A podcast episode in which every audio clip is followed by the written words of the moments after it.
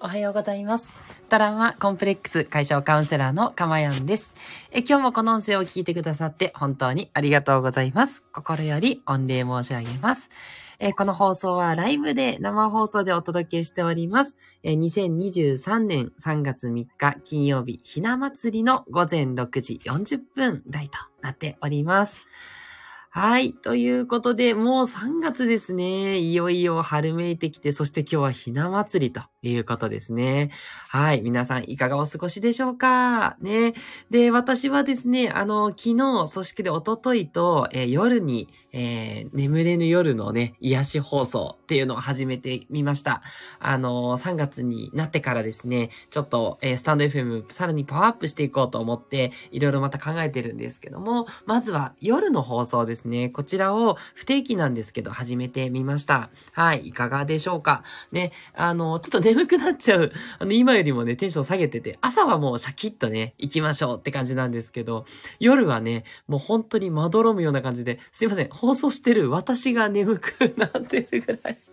なので、あの、今は聞かない方がいいかもしれないですね。あの、ちょっとお昼ね、休む時とか、あの、夜やっぱ寝る前がね、いいんじゃないかなって思いますよ。はい。ただね、ちょっと聞き直してみたら少し雑音が多いかなと思ったんで、ちょっと反省でした。ごめんなさいっていうことでね。えーちょっと、どうしたらいいのかな？なんか、あまり入んないように気をつけたいなと思うんですけど、すいません、お許しくださいというとこです。はい。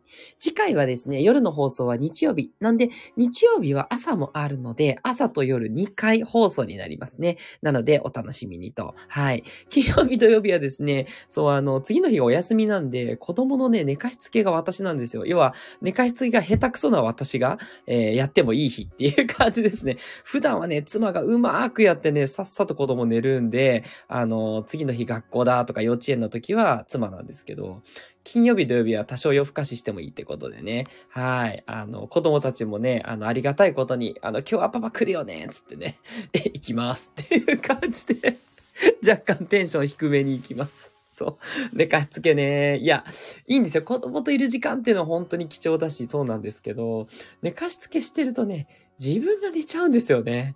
そう、その罪悪感がね、ちょっとあるので、ね、本当にもういいんですけど、なんか先に寝てどうするっていうぐらいね、私本当に寝るの上手なんで、もう、コロンってなったら1コロみたいな感じでね、もうね、本当に、あの、すぐにコロニンなんで、いやいやいや、子供をどうすんのって感じですよね。なんで、金曜日と土曜日だけ担当です。ということで、まあ、そのね、寝かしつけが終わった後に起きれたら放送するっていうのも考えたんですけど、ねえ、それで時間決めないのもどうかしらと思って、一応日曜日にしました。はい。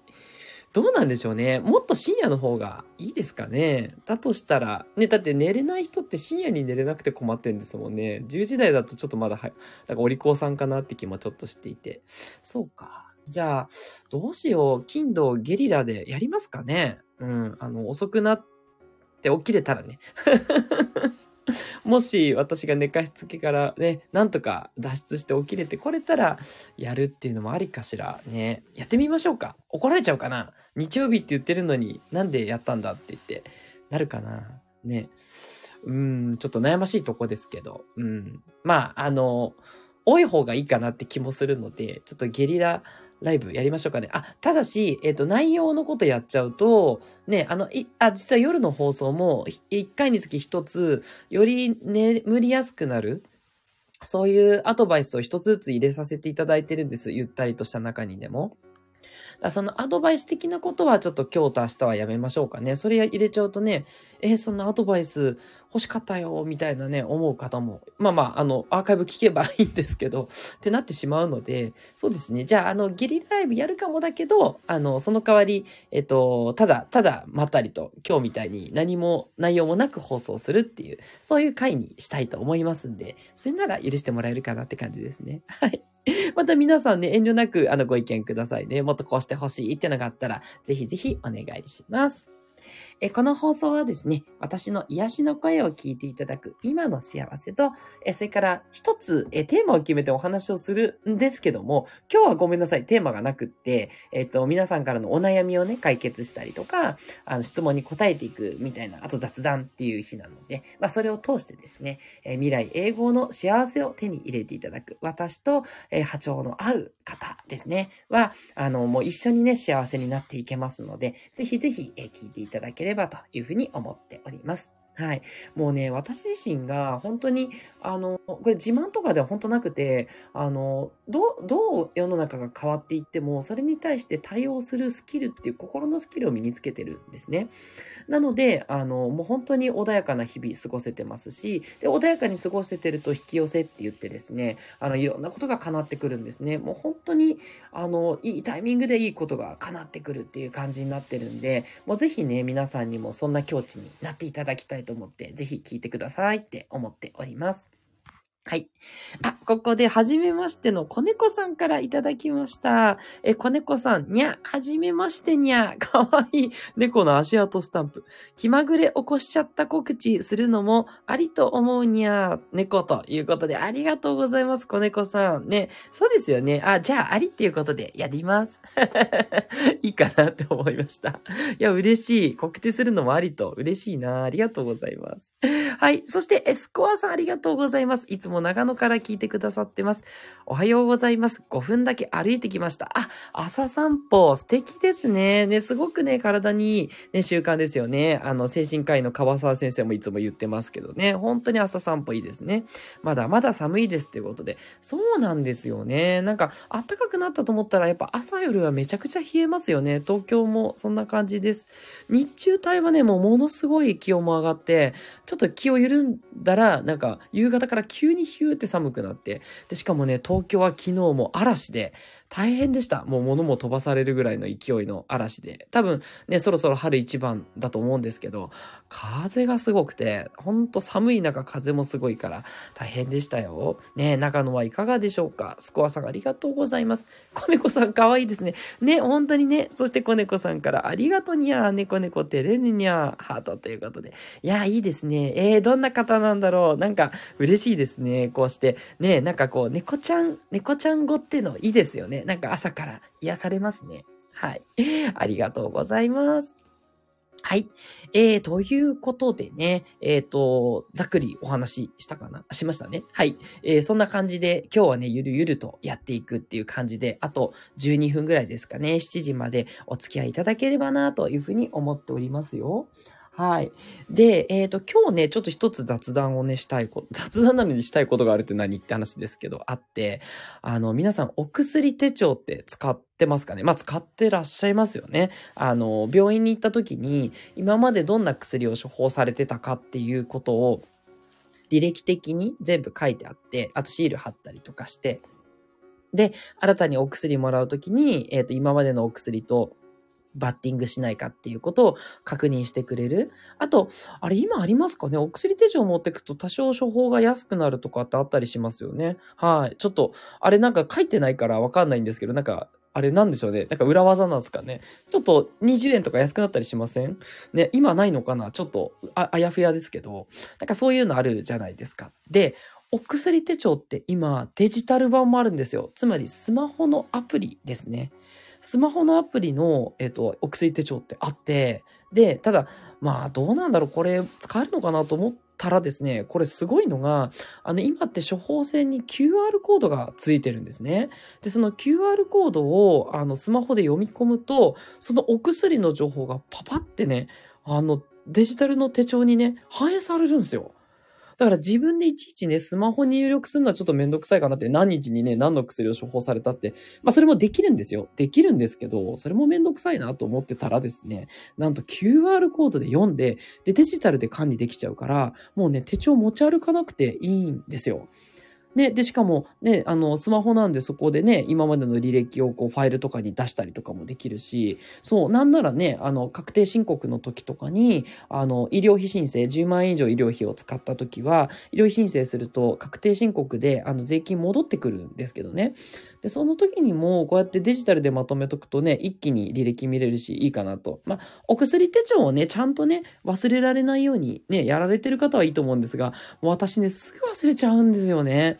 もういつも言ってる通り、あの、軽度の ADHD なんで忘れ物が多くて、つい病院に行く時にお薬手帳を持ってくの忘れちゃうんですよね。そういう方結構でも多くないですか？あの、私が ADHD だからっっていうよりも、皆さんも結構、ああ、今日持ってないわってやりますよね。はい。わかんない。どうかな？なので、あの、デジタルはやっぱりいいなと。もう今もね、この私が話してるスマホに入ってるんで忘れようがないし、で、もしね、持ってかなかったとしてもね、持ってかないことはないか。でもその、あの、なんていうんですかね、なかった、だ、うまくその、え取れなかったとしても QR コードっていう後で読み込めるんで、その病院が倒せなかったとかね、あったとしても。なんで、あ、これ便利だなぁなんて思いました。うん。あ、子猫さんから、にゃそのうち市販の薬も入れられるといいにゃってことで、あ、本当ですよね。確かに確かに。ね、あの、杉薬局さんとかだと、あの、デジタルのね、あの、レシートって始まっててね、あの、レシートが全部スマ、あの、杉薬局のアプリに入るんですよね。だからそういうのはあるんですけど、これも一つにね、あの、お薬手帳にまとめたいですよね。あ、確かに確かに。そっか、ちょっとやってみようかな。杉薬局のね、あんとかのだったらどうなんだろう？入れられるのかな？はい、ちょっとまた調べてみますね。あ、子猫さんありがとうございます。そして、スコアさん、忘れます。ってことで、ね、ですよね。とか言って。こ、ここで合意取っててどうすんのって感じもするんですけどね、やっぱり忘れますよね。そう。なのでね、デジタルのね、お薬手帳っていうのも、ぜひぜひ。はい。私はあの、e パークっていうところのお薬手帳を使ってますけど、ね、いくつかそのお薬手帳を出してる企業さんがあるのかな？なんかそんな感じみたいなんで、ぜひあの、皆さんのよく行くところの、やっぱりお手帳がいいと思うんで、ええー、スマホ、もうだいぶ便利になったなって思いますね。はい。そう、確定申告自体も今ね、マイナンバーカード使ってめちゃくちゃ簡単に行くんですよ。それこそ、あの、マイナンバーカードに保険証って今紐付けられるじゃないですか。で、それやっとくと、確定申告の時にマイナンバーカード読み取らせるだけで、あの、医療費申請もババババってね、出てきて、なんかちょっとね、これ個人情報大丈夫ってぐらい、あ、私が行った病院が全部ね、あの、ぜ、あれ、えー、国税局の、あの、サイトにバーって乗るんで ドキドキしちゃいますけど、めっちゃ楽と思って。そう、医療費申請もね、もうほとんど何もしなくなりますね、今後ね。っていうね、マイナンバーカード便利なので、ぜひぜひ、別に回し物でも何でもないんですけどね、はい、と思います。あ、ここで虹色マークさやちゃんさん入ってきてくださいました。ありがとうございます。えー、茨城県の水戸から聞いてくださってるさやちゃんさん、かまやんさん、えー、葉っぱ。皆さんおはようございます。ハートマーク。今日はお悩みの日ですね。欲しいということで、そうなんです。はい。もしね、何かあれば、ぜひ、あの、メッセージとか、あと、あの、声でって入れていただければ、あの、ご招待しますんで、お話、トークもできますんでね。あの、あと雑談トークでもいいですよ。あの、何でもありでやってますので、ぜひぜひお寄せください。それから、子猫さん、さや、さやにゃん、おはよう、さやにゃんになるですね。なるほどね。さやにゃん、おはようにゃ。はじめましてにゃってことでね。じゃあ私、かまにゃんでお願いいたします。かわいい。ね。いいですね。えー、そっかそっか。ちゃんとかをにゃんにすればいいんですね。ええー、いいですね。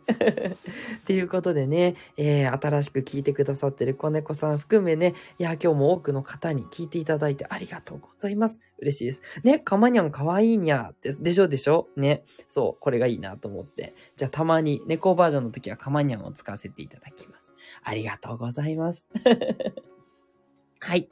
えー、ということでね、はい。あの、全然、あの、文章ももちろん大丈夫ですよ。あの、何でもね、あの、あと、なんかこう、せっかくね、今日そうだ、あの、お三方入られてるんで、あの、何かその質問したいこととか、ね、あの、なんかお聞きになりたいこととか、あと、あの、ご自身のあの、番組の宣伝とかも大丈夫ですよ。はい。なんかいろんなことね、実験的にやっていきたいなっていう、この2週間に一遍の金曜日なので、はい。何でもお寄せくださいね。お願いします。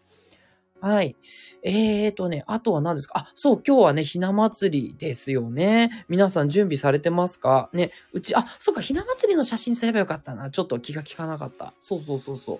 今日ね、あの、うちは、あの、いわゆる、あの、お代理様とおひな様の二人の、あの、やつがあります。あの、だんだんのやつはね、さすがに実家にはあったんですけど、ちょっとね、今のお家にはとても手狭で入らないんで、あの、二人並んでるやつですけど、ね、妻が、えっ、と、おとといぐらいに飾ってましたね。いつも早く出そうと思うんだけど、忘れるんだよね、とか言いながらね、えー、急ピッチで出してくれてましたけれども、そう、出たら出たで子供たちも、わーっつって見たりしてますね。はい。なんかね、あの、端正なね、顔立ちがついつい目を引く、そんなお人形ですよね。で、あの、保育園に、あの、下の子、5歳の子は通わせてるんですけど、保育園はやっぱりだんだんのひな壇があって、そういつも立派なのが出るんで、で、これ見てっていうことをね、よく子供とやってて、で、子供ももうずっとひな祭りのね、歌、歌ってるっていう、えっと、楽しいひな祭りですよね。そう。あれ、楽しいひな祭りっていう曲なのに、単調ですよね。すごい暗くないですか？ね。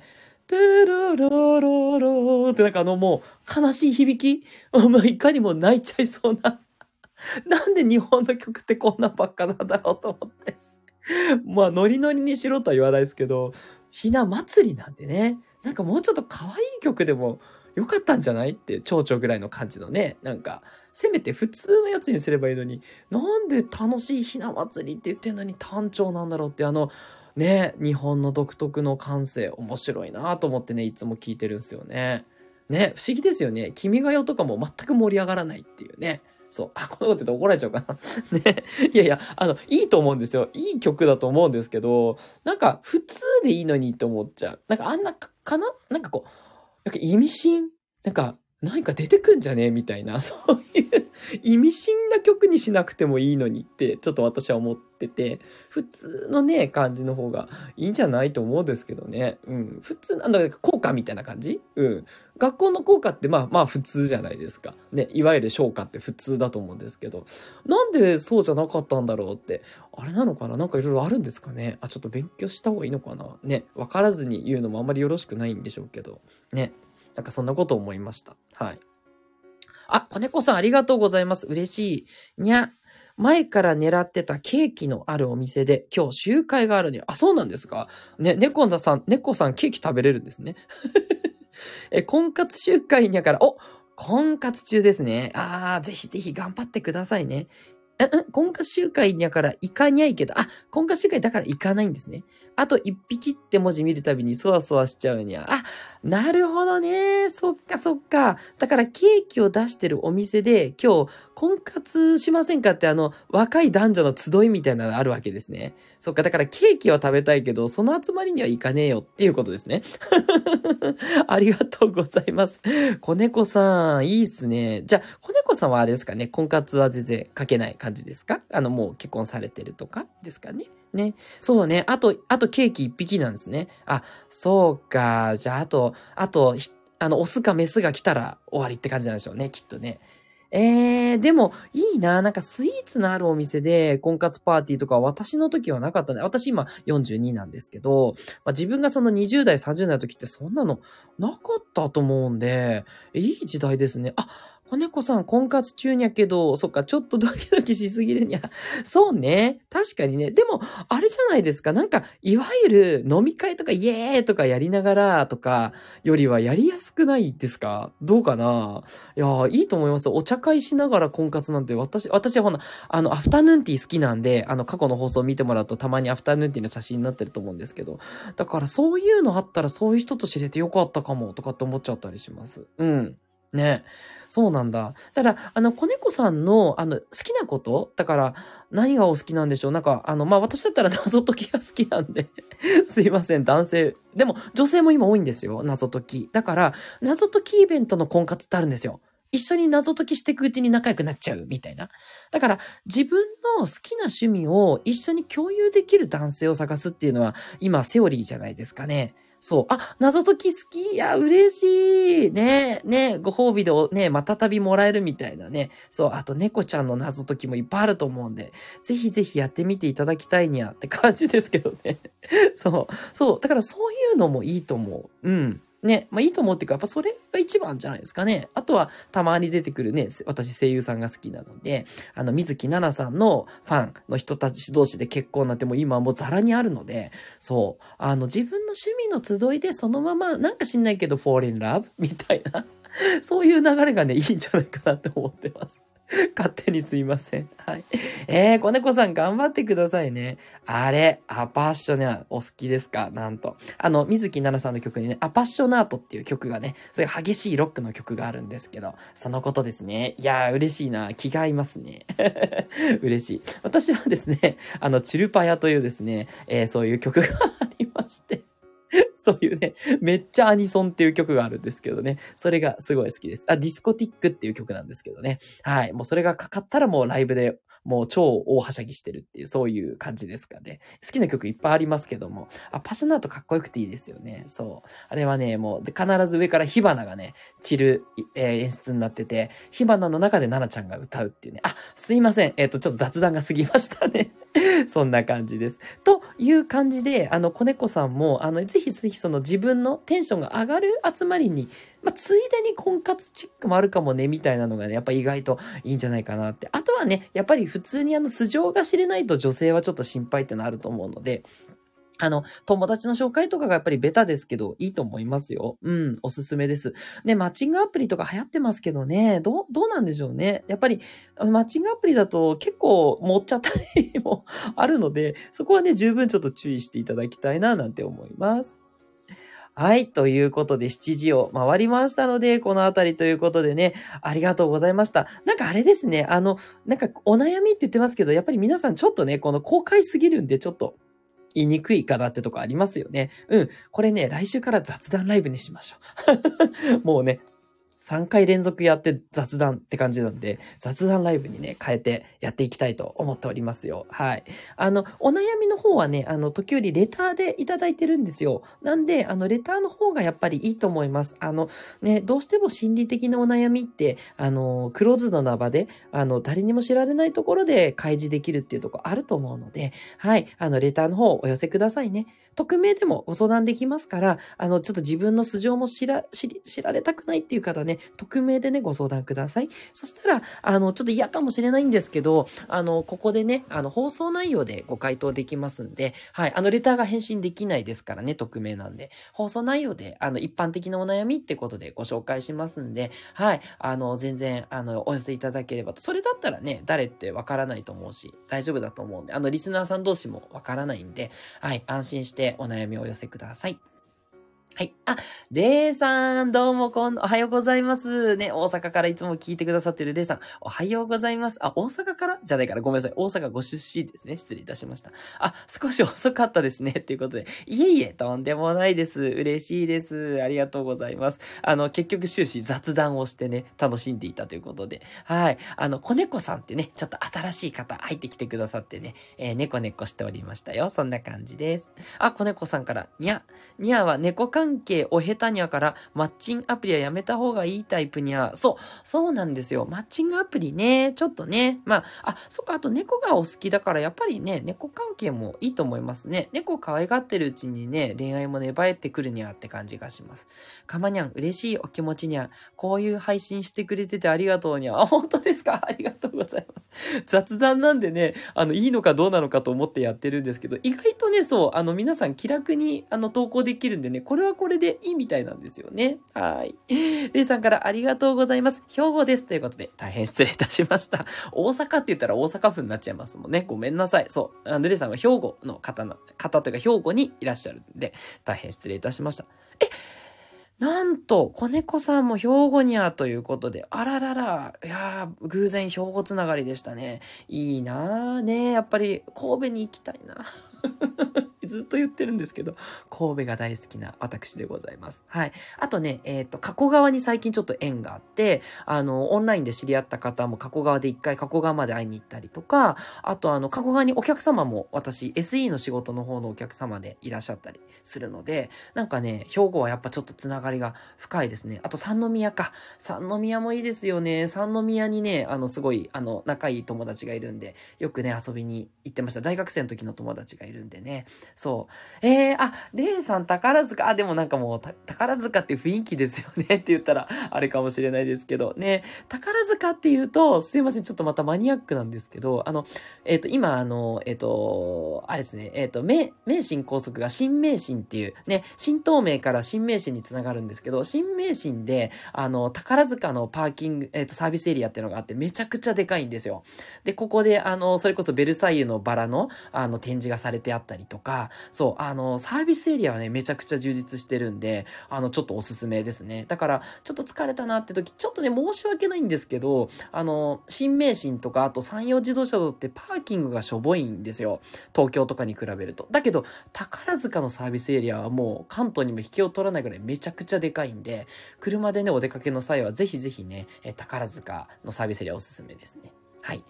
それから、えー、あ、すこわさん、兵庫いいなって。ね、いいですよね。私もまた行きたい。子猫さん、にゃ、にゃはタイにゃ。あ、タイね。それからタコもいるにゃ、パラダイスにゃ。いやー、羨ましい。タコは明石ですかね。そう、明石焼きも美味しいですよね。いやー、これまた止まんなくなっちゃったな。ということでね、えー、ちょっと長くなってきたんで、ごめんなさい。もう25分も喋っちゃった。ここら辺までにしたいと思います。嬉しかったです。皆さんありがとうございます。いいですね。やっぱりね、あの、こう雑談っていうとなんか皆さん敷居が低いからかいっぱいね、投稿してくださるんで、うん、これはこれで続けていきましょう。ね、次回は、えっ、ー、と、17日の金曜日ですですね。また、やりますんで、ぜひぜひよかったらね、えー、朝から楽しい気分に、金曜日ですから、ね、もうお疲れですから、ね、あここでちょっと一回楽しんどいて、で、あと一日仕事頑張るぞって、そんな栄養ドリンクにしていただければと思います。